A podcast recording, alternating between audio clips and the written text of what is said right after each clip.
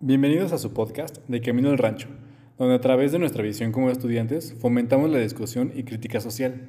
Compartiendo nuestras vivencias como individuos del tejido social roto en el que nos encontramos, buscando transmitir motivación y difundir conocimientos para educarnos política y culturalmente. Capítulo 2. Viendo fuera de la metrópolis. En este capítulo abordaremos algunas de las ventajas de vivir en una zona urbana y también tomaremos en cuenta las ventajas o desventajas de vivir en una zona rural. Eh, como dato, nos encontramos ubicados en el ombligo de la luna. Eso es lo que significa México como tal.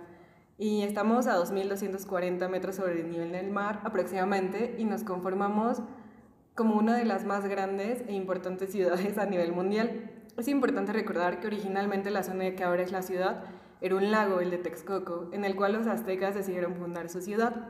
Esto ha dejado a su paso una zona de tipo 3, o mejor conocido como un terreno blando. Lo anterior no mostró ser un impedimento para que una urbe se desarrollara y terminara siendo nuestra capital, la Ciudad de México, que actualmente es la más grande de América del Norte. Algunas de las ventajas de vivir en la zona de México son la ubicación geográfica, bueno, pueden ser como la ubicación geográfica, que es bastante privilegiada por la porque la mayor parte del año muestra un clima templado y también la red de, transporte que está protagonizada por la red subterránea de 207 kilómetros de extensión y que se moviliza a casi 4.5 millones de personas, bueno, más bien que en ella se movilizan este número de personas diariamente. Cuenta con la mayor cantidad de museos per cápita y también la salud y la tecnología que proporcionan servicios de, básicos de calidad. Estos son algunos datos como introductorios y de ellos vamos a desplegar eh, también algunos servicios. Sí, como tú mencionabas, yo que los servicios son muy importantes. Lo, lo que dijiste al último sobre los servicios, no sé, los, la tecnología que hay en la Ciudad de México, que nos posibilita muchas cosas, ¿no? como por ejemplo el acceso a una agua potable, yo encontré que eh, un 10% de la población mexicana no tiene acceso a agua potable, esto según la UNAM. Y además, no sé, déjame decirte que la falta de agua potable se da principalmente en áreas rurales, pero también en zonas marginadas de las grandes ciudades, como es el caso de, no sé, en la Ciudad de México, por ejemplo, es el caso de Ecatepec, de Atizapán Zaragoza, de Naucalpan, de Tlalnepantla, que tienen zonas, aunque están en la zona metropolitana, pero tienen zonas muy marginadas. Además de que quiero relacionar un poco con el, el problema del medio ambiente, que en México aproximadamente hay 653 acuíferos y 105 están sobreexplotados provocando un desequilibrio ambiental y pues obviamente daños a la flora y la fauna. Esto también se propicia debido a la sobrepoblación que hay en las metrópolis. Eh, es el caso de la Ciudad de México, es el caso de Monterrey, que tienen un una carencia de agua potable más notable que en la Ciudad de México. Es el caso también de Guadalajara y otras ciudades en, en México e incluso en otros países. Eh, además, eh, pues como mencionábamos cuando estábamos hablando anteriormente, quienes viven en zonas rurales es pues difícil encontrar eh, un médico o un especialista, ¿no? O sea, como tocando un poco el tema, el acceso a los servicios de salud. Sí, claro que sí, es muy difícil encontrar un servicio médico como tal, más aún un especialista.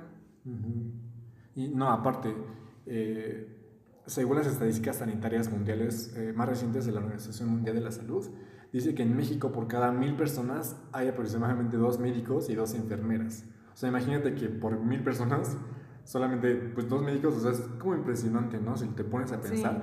Y también si te vas, eh, en el caso de la Ciudad de México, si te vas en los casos a los hospitales públicos, pues sí, la verdad es que luego te dan citas hasta dentro de seis meses, ¿no? Sí, en las instituciones es como bien difícil conseguir cita luego, luego.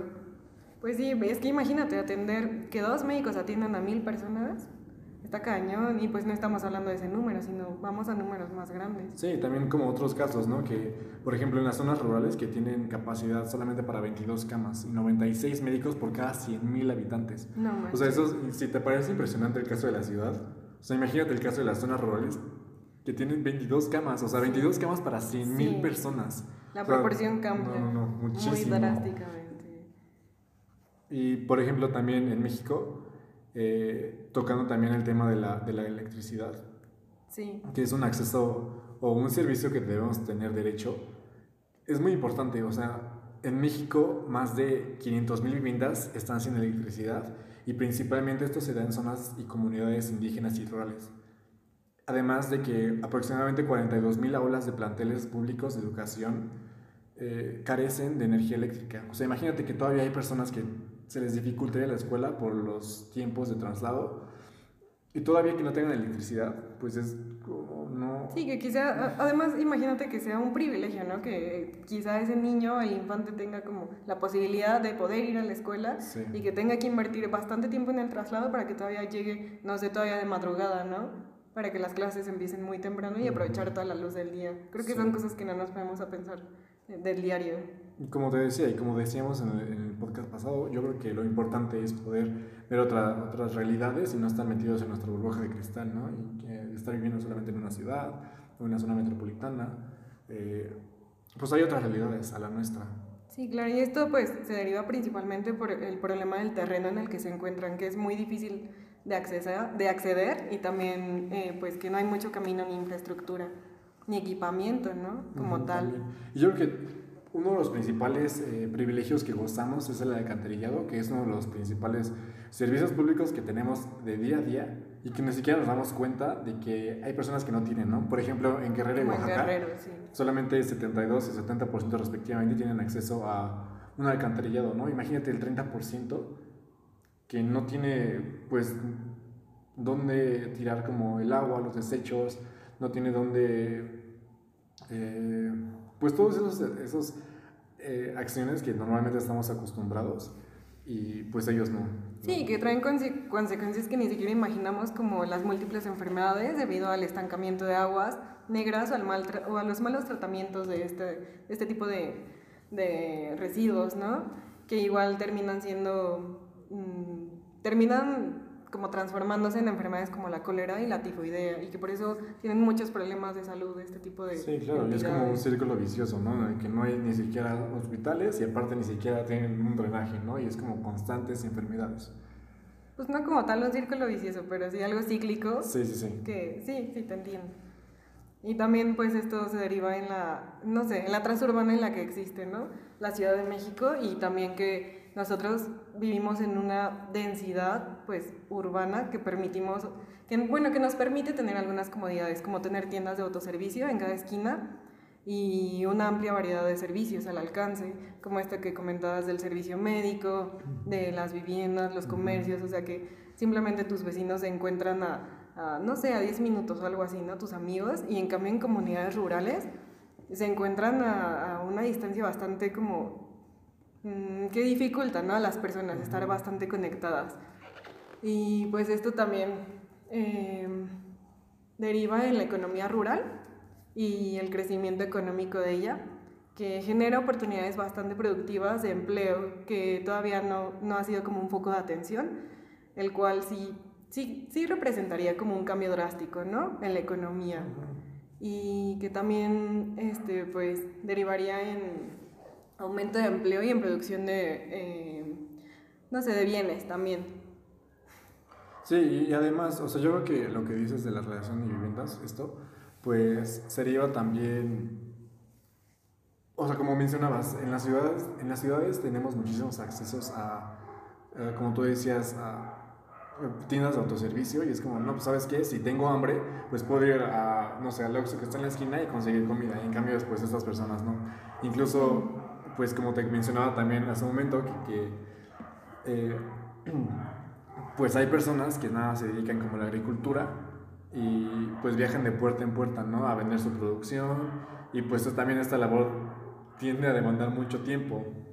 Sí, o sea, y eso que comentabas, que es muy fácil para nosotros como satisfacer estas necesidades, pero no pensamos en el contexto en el que nosotros nos encontramos como país y que casi el 80% de la población sobre el planeta también se encuentra en esta situación como de extrema pobreza y que deriva pues en eso, en personas que se encuentran atrapadas en el trabajo forzoso y algunos de ellos pues tienden a producir eh, sus productos y también las personas que se encuentran en el campo laboral de la agricultura que es la mayoría, ¿no? Igual de, de los trabajadores en México y que normalmente, pues lo que comentábamos anteriormente, que se ven forzados a, a, aceptar el precio de oferta que el comerciante les ofrece, porque no, no, se encuentran como del todo este, pues informados, ¿no? En cuanto, en cuánto están vendiendo los demás vendedores o cuánto están cobrando por ese trabajo.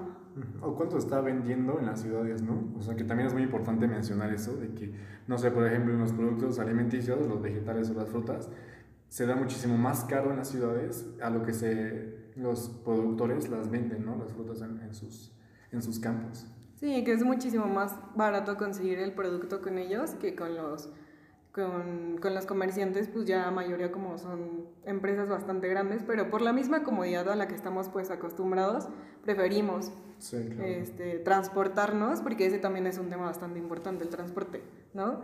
Que en México eh, pues estamos bien acostumbrados a transportarnos bastante fácil eh, por las redes, que principalmente gozamos del metro, de camiones y no me acuerdo de, pues sí, de metro y camiones que son públicos y... Es como el metrobús. El transporte privado, ¿no? también. Que también ese es un derecho y un privilegio bastante grande, que igual comentábamos en el podcast pasado.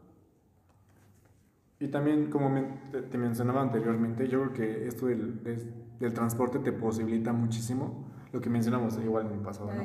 Te posibilita mucho el acceso a la educación. Y por ejemplo, en las zonas rurales, eh, pues en realidad se les hace muy difícil poder ir a educación o poder ir a escuelas debido al trayecto que tienen que transitar, ¿no? Y alrededor de 1.4 millones de niños y jóvenes en la edad estudiantil invierten tiempos excesivos de traslado a sus instituciones. Además de que pues hay muchísimas personas que son indígenas y que ni siquiera hay docentes para que les puedan enseñar o que los planes de estudio se encuentren en sus, eh, en sus eh, pues, ¿cómo te puedo decir, no? En sus, en sus lenguas que ellos están acostumbrados de día a día, ¿no? Pues sí, porque estamos considerando que la educación básica no contempla a estas personas y tampoco a personas con discapacidad. Sí, no, y aparte, eh, muchas personas que viven en zonas rurales indígenas abandonan los, abandonan los estudios por falta de dinero. Y eh, encontré también que son 3 de cada 100 alumnos.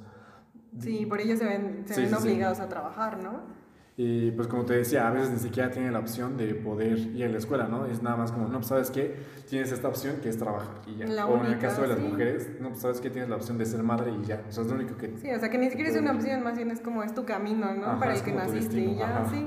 O sea, o ni siquiera las mujeres ya grandes, sino que hijos mismos mayores se encargan de sus hijos pequeños, ¿no? De sus hijos, de sus hermanos pequeños. Sí, sí, sí. Y pues yo, yo creo que también eh, como concluyendo un poco con este subtema, pues uno de los principales y más grandes del sector educativo pues son las brechas sociales y las regionales que provocan pues este mismo desequilibrio debido a la locación geográfica en México, ¿no? Sí.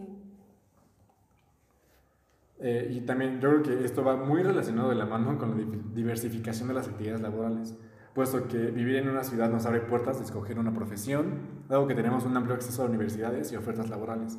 Aparte de esta manera, podemos escoger desde ser un artista hasta ser científico, piloto, médico, ingeniero, y nos posibilita nuestro futuro y la oportunidad de alcanzar un estatus de vida más alto, ¿no? O sea, lo que tú mencionabas de, de la traza urbana y de la densidad que hay en una, de una ciudad, pues tenemos la posibilidad de poder ir a una escuela, eh, sí, de poder decidir, ¿no? Hasta de ser freelance, o sea, como de poder hacer e invertir nuestro tiempo en lo que queramos. O de carreras que ya son como nuevas y es como, no, pues sabes que quieres ser director de cinematografía o algo así. Y ya es como, no, pues sabes que lo tengo aquí, lo tengo aquí, ¿no? O sea, y nos abre las puertas a eso. Sí, claro. Pero pues sin embargo, o sea, al vivir en una zona marginada los limitamos a escoger una carrera, nos limitamos a escoger entre estudiar o trabajar. Y como te decía, hay muchas personas que solamente es como, ¿sabes qué? Tu destino es trabajar y ya, y no puedes ir a la escuela. Sí, o sea, no puedes aspirar a más, sino que solamente te tienes que limitar con eso, ¿no? Y ya. Y pues yo creo que este tema abarca muchísimo. Igual hasta podríamos hacer como varios podcasts de estos subtemas. Sí, como mini. Como de, no sé, hablando del agua potable incluso hacer infografías. Del sí. Quizá. Pero yo creo que igual, concluyendo como ese tema, yo creo que es muy importante retomar y recalcar siempre, siempre, siempre que no solo existe nuestra realidad. O sea, que no solamente estamos viviendo en esta burbuja de cristal, como yo te mencionaba, sino que hay otras realidades, hay otras personas que están allá afuera, que están en zonas marginales, aisladas de toda esta burbuja, como te decía. Sí, también considerar las posibles opciones de cómo podemos ayudar, ¿no? O sea, si ya sabemos esto de que producciones laborales, en producciones, este, agriculturas como cerca de nuestras casas hay, eh, no sé, como esto, ¿no? De los mercados o los tianguis, pues es mejor ir a comprar ahí los productos, ¿no? Que a supermercados y ayudar como a estas empresas. Sí, claro, y apoyar también a la economía mexicana, ¿no? Sí, en la local. Ujú. Y Sí. pues también es como saber y discriminar como toda la información falsa que hay en, las redes- en las redes sociales y poder tomarla mejor. Sí, como poder discernir qué decisión tomar. Y pues nada, creo que hasta aquí concluimos el segundo podcast. Y pues igual, como decíamos, si tienen alguna duda, algún comentario, algún tema que quieran que tratemos. Todo es bien pues, adelante. recibido. Y pues nada, bye. Bye.